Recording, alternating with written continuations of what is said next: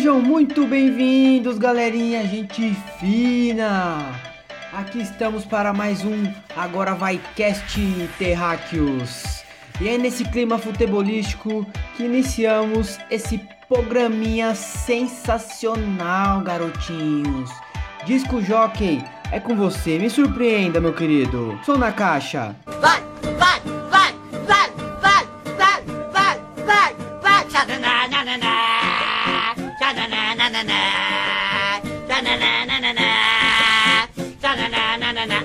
Ai, meu amor, que eu, que eu, que eu, que eu quero te dizer. Fala que eu te amo e não vivo sem você. Você na minha vida é uma pessoa especial. Faria qualquer coisa pra não te fazer mal. O meu olhar no meu, o meu olhar no teu. Você me conquistou, me envolveu, enlouqueceu. Qual é esse teu jeitinho sendo tão especial? Mudou a minha vida sem você não é legal.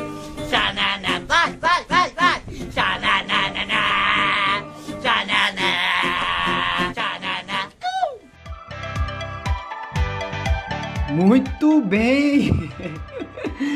Após essa surpreendida do nosso querido disco jockey, vamos lá ao nosso resumo futebolístico, meus amigos. Maravilhosos e lindos. Hoje falaremos um pouco sobre a história, curiosidades desse mundial de futebol que acontece de 4 em 4 anos. Vamos começar então pela. Vamos falar sobre a sede, né?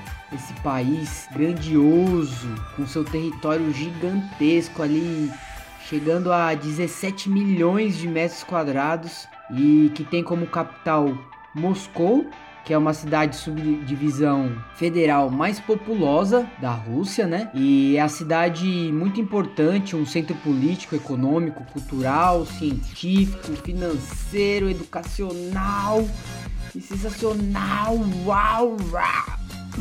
Então a sua população ali tá gerando em torno de 12 milhões de pessoas. País que aconteceu um pouquinho de tudo, né, galera? Ali em 1900 a gente vai ter a guerra contra o Japão, que a Rússia saiu bem zoada depois dessa guerra, né?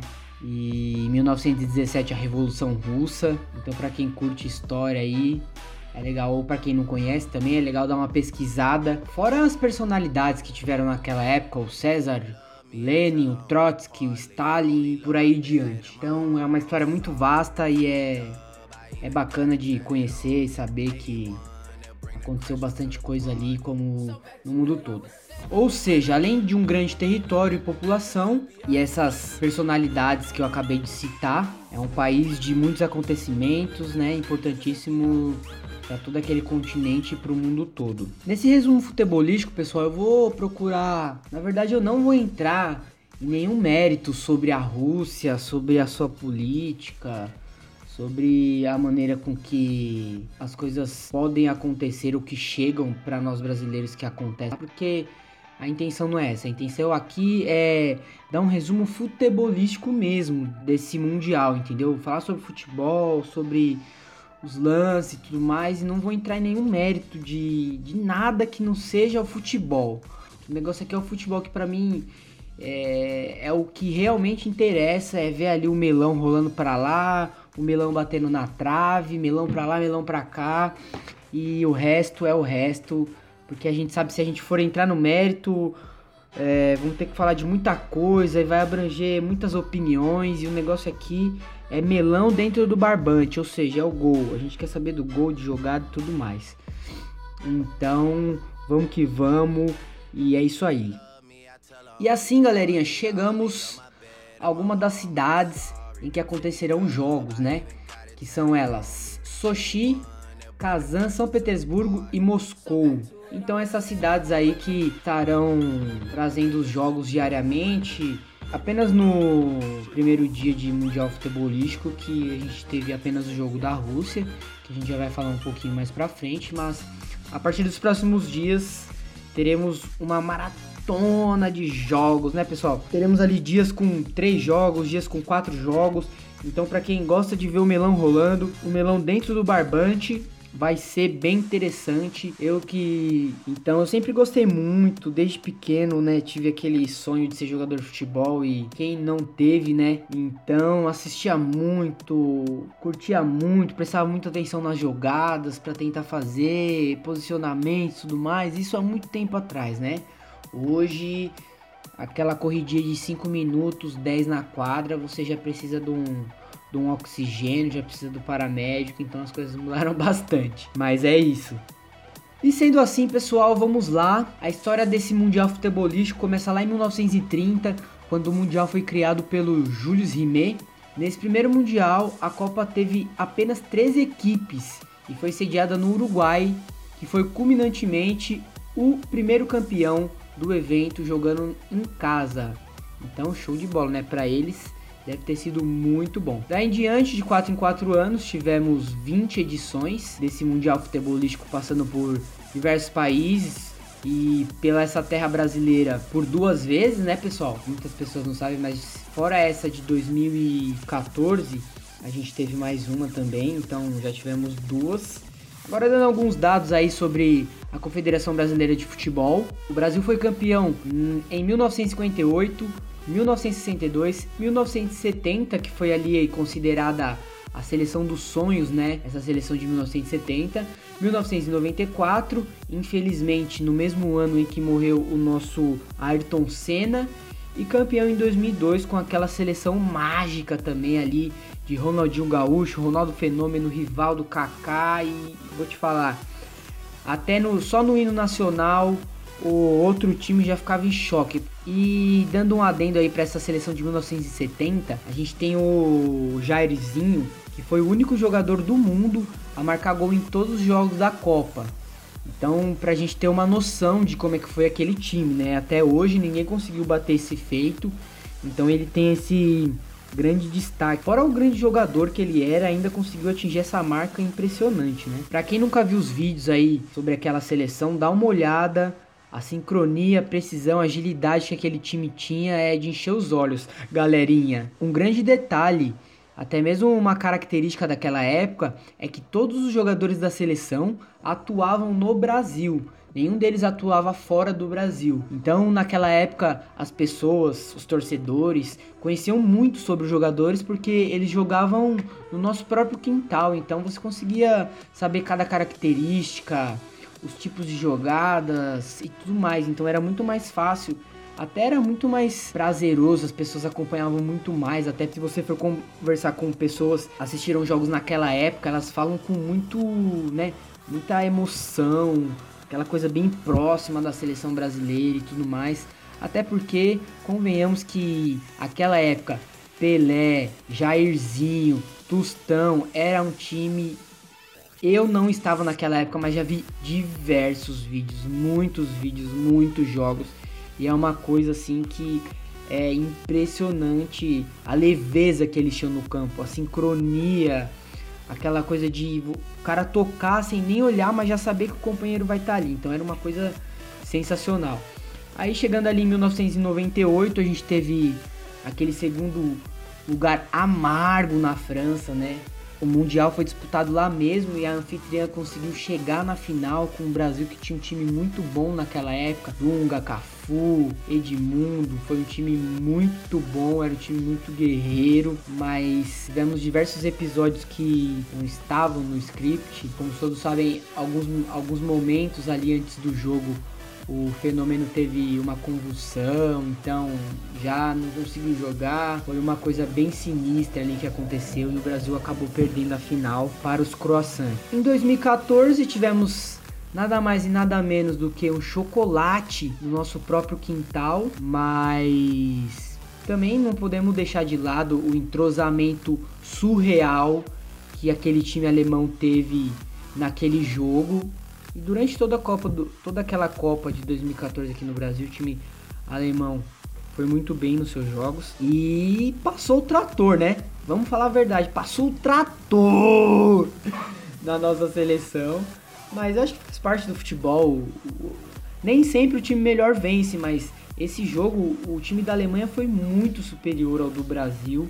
Conseguiu imprimir um jogo ali que deixou o sistema de jogo do Brasil bem fora dos seus padrões ali, tendo muita dificuldade na marcação, no reposicionamento de bola para poder chegar até o goleiro da Alemanha. Então, esse chocolate aí foi doído para nós que assistíamos todos aqui, sabendo que os jogos aconteciam na nossa cidade, no nosso quintal e foi um desastre. Mas faz parte do futebol, né? E assim chegamos à 21 edição, que é essa da Rússia, e temos o mascote, o Lobo Zabivaka, que em russo significa aquele que marca um gol. Então fica aí o Lobinho, que é o, o mascote desse Mundial, embora seja insignificante como a maioria dos outros. Hold up.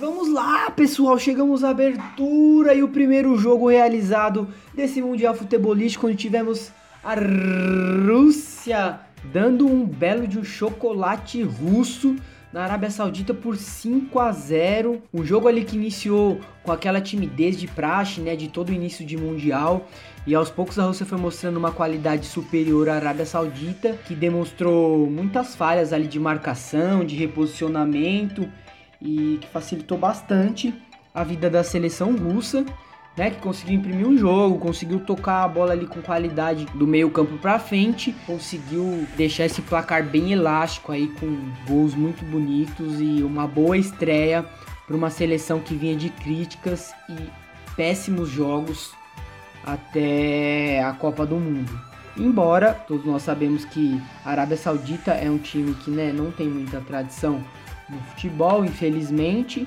Jogaram ali o futebol 11 contra 11, dentro das suas limitações conseguiram chegar até o, o gol russo em algumas oportunidades, mas sem muita efetividade.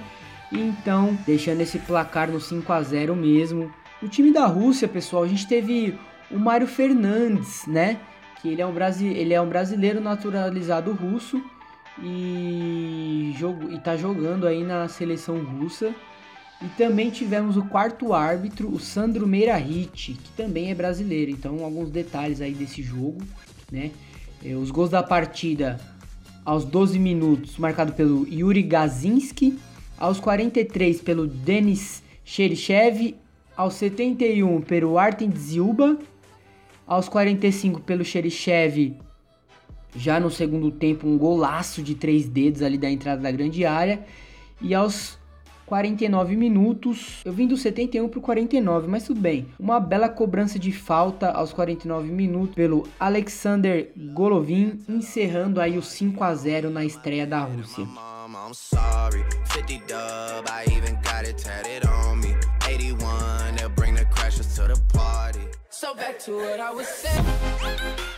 Agora falaremos sobre esse jogo espetacular que foi Portugal e Espanha no empate sensacional de 3 a 3 Que estreia, hein, galerinha? Que jogaço de futebol. Já iniciando ali aos 3 minutos com um pênalti bem discutível, né? Ali em cima do Cristiano Ronaldo. Foi um lance bem difícil, eu acho, pro juiz ali marcar. A gente sabe que o Cristiano Ronaldo adora fazer essa jogada perto da área e ele é um bom ator na hora de cair para cavar falta, mas também o jogador, eu vi ali que ele deu uma encostada, mas ficou bem difícil, mas o juiz teve culhão, não, a arbitragem de vídeo não teve influência pelo que eu vi, então ficou pela decisão do juiz mesmo ali na hora. E o Cristiano Ronaldo vai para esse pênalti aí, dá uma bela cobrança e faz o seu quarto gol em mundiais. E então o jogo começa bem eletrizante e logo após aos 24 minutos após limpar três zagueiros e mandar um belo chute cruzado sem nenhum vestígio de possibilidade do goleiro pegar, Diego Costa empata a partida para a Espanha. Aí no mesmo primeiro tempo, aos 44 minutos, olha ele aí de novo, né? Para variar, após o lançamento recebido por Gonçalo Guedes, e o homem manda um chute de esquerda com uma belíssima ajuda, uma grandiosíssima ajuda do goleiro, né? Da Espanha, o CR7 coloca os portugueses na frente novamente. E já estamos no segundo tempo e aos 55 minutos, após uma jogada ensaiada, O Diego Costa manda pro fundo do barbante, empatando novamente o jogo para Portugal. E assim vamos, pessoal. Um jogo eletrizante, é, jogada para lá, jogada para cá. Nesse momento, depois do segundo gol, a Espanha conseguiu imprimir um ritmo de jogo bem diferente, começou a pressionar bastante Portugal e logo depois do empate, uma jogadaça do Davi Silva e do Isco e um belo arremate do Nacho ali, virando o jogo para os espanhóis e que pancada o Nacho pegou e acertou um golaço. Mas como a gente sabe que o jogo só termina quando acaba, mais uma vez a qualidade desse rapaz após uma falta, para todos os cobradores de falta adoram bater uma falta dali, a distância é perfeita entre o gol e a barreira, então o jogador que bate bem na bola sabe que nessa distância ele consegue fazer uma cobrança em que a direção da bola ela pode pegar um efeito ali para poder voltar, sair do goleiro e entrar na caixa, e é exatamente isso que o Cristiano Ronaldo faz. E aos 43 do segundo tempo, um golaço lá no onde a coruja dorme. O Cristiano Ronaldo empata e encerra esse jogaço de bola que foi Portugal e Espanha. Esse 3 a 3 sensacional. E seguimos o baile, pessoal. Seguimos o baile. Agora vamos dar uma resumida aí em todos esses jogos que tiveram até esse primeiro domingo de Mundial Futebolístico. Ainda no grupo A tivemos Egito e Uruguai, com a vitória do Uruguai por 1 a 0, Portugal e Espanha nesse jogaço de 3 a 3. Já no sábado, pelo grupo C, tivemos França 2 a 1 na Austrália, o Peru perdeu para Dinamarca por 1 a 0. No grupo D, já no sábado, a Argentina empatou 1 a 1 com a Islândia, a Croácia vencendo por 2 a 0 a Nigéria. No domingo tivemos Costa Rica 0, Sérvia 1, Alemanha e México num belo jogo, onde o México venceu de 1 a 0 e foi a sua primeira vitória diante a seleção da Alemanha em todos os mundiais. O México nunca havia vencido da Alemanha e conseguiu aí esse primeiro feito. E agora vamos ao jogo do Brasil, seleção brasileira enfrentando a Suíça. Tivemos esse pequeno empate entre 1 a 1, um jogo bem ansioso, num jogo que até o próprio técnico da seleção brasileira falou que acabou tendo aquela pressão, né, de início de Copa do Mundo, o primeiro jogo, pela grandeza que tem esse primeiro jogo. Então, então essa ansiedade acabou que antecipando algumas jogadas, alguns fatos ali dentro do campo e que acabou tirando a qualidade e a precisão dos jogadores ali na hora do último arremate para poder fazer a bola entrar nos barbantes, né? Então aí aos 11 minutos do primeiro tempo, o primeiro lance ali mais perigoso que foi uma jogada pela esquerda com que o Paulinho pegou bem mascado na bola ali, então não conseguiu ter um chute muito preciso e facilitou com que o goleiro conseguisse dar uma raspadinha ali na bola para sair pela linha de fundo. Aos 20 minutos a gente tem um cruzamento do Marcelo, a bola rebate na zaga e cai no pé do Felipe Coutinho. Esse é o nome que tem, viu? Eu vou te falar uma coisa. Minha gente, esse rapaz mandou um belo de um chute, como alguns puderam ver, para quem não viu. E que belíssimo chute ele acerta. Até no replay você consegue ver que a trajetória da bola ela sai da direção do gol e volta com o efeito que ela fez. E a bola acerta ali o ângulo esquerdo do goleiro suíço, marcando o primeiro gol para o time brasileiro. E aos 50 minutos, uma bela cobrança de escanteio. E o jogador Zuber, Zub, sei lá como é que fala esse, esse rapaz, dá aquela empurrada malandra no Miranda, né? Gerou bastante discussão nesse lance aí. E cabeceia so, sozinho no meio de seis jogadores da seleção brasileira, não dando nenhuma chance, né? Aquela cabeçada ali de frente com o goleiro. Foi quase um chute de cabeça, então fica bem difícil para o goleiro defender e assim empatando o jogo para a Suíça. E é difícil, né? Ele meteu a malandragem ali, o juiz não viu. O Miranda acabou ficando totalmente sem ter o que fazer, não teve como recuperar ali a posição. Mas eu acho que faz parte isso, isso faz parte porque futebol não é só marcar gol, só drible, é você ter a malandragem ali de cavar um pênalti, fazer uma às vezes dar uma empurradinha. Ele não foi desleal, né? Ele usou da malandragem mesmo ali, fez fez deu um empurrãozinho, não, não agrediu o jogador brasileiro, não fez nada absurdo, né? Infelizmente, usou da malandragem conseguiu fazer o gol, o que faz parte do futebol. Para quem joga futebol, quem já foi jogador de futebol, quem acompanha mesmo sabe que isso faz parte e bola para frente. Aos 88 minutos a gente teve a cabeçada do Neymar após um cruzamento da direita, mas que o goleiro pegou ali firme, foi uma cabeçada no meio do gol, então facilitou bastante a defesa do goleiro. Aos 88 minutos a gente teve ali uma cabeçada do Paulinho, né, após um cruzamento da direita, mas a bola foi ao meio do gol, então foi mais tranquilo pro goleiro defender. E aos 90 minutos tivemos a cabeçada do Neymar também, sem muitos problemas para o goleiro da Suíça fazer a defesa. E meio que para encerrar esses melhores momentos desse Brasil e Suíça aos 94 minutos, o após bate e rebate na área, o Miranda acerta um chute em que a bola não veio em perfeitas condições para ele pegar aquele chute na veia mesmo, que o goleiro não vê nem a cor da bola mas mesmo assim ele conseguiu dar o seu arremate ali em direção ao gol. O goleiro nem conseguiu ver onde a bola foi e a bola passa tirando tinta da trave, mas no detalhe acaba não entrando e esse que seria o segundo gol da seleção brasileira. Galerinha, esse foi o resumo futebolístico número 1 um do Agora Vai Cast. É assim, pessoalzinho, que chegamos ao fim deste episódio. Espero que vocês tenham gostado muito.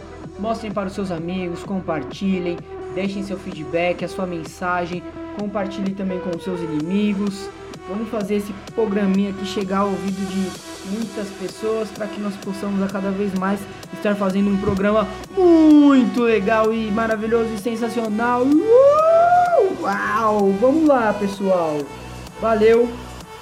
Obrigado novamente. Um beijo, um abraço e fui. Até o boletim número 2 desse Mundial Futebolístico.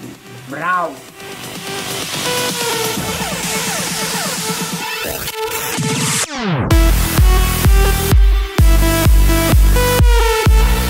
Marrocos e Irã com a vitória do Irã por 1 a 1. Marrocos e Irã com a vitória do Irã por 1 a 1. Errou! Ai, que burro, dá zero pra ele.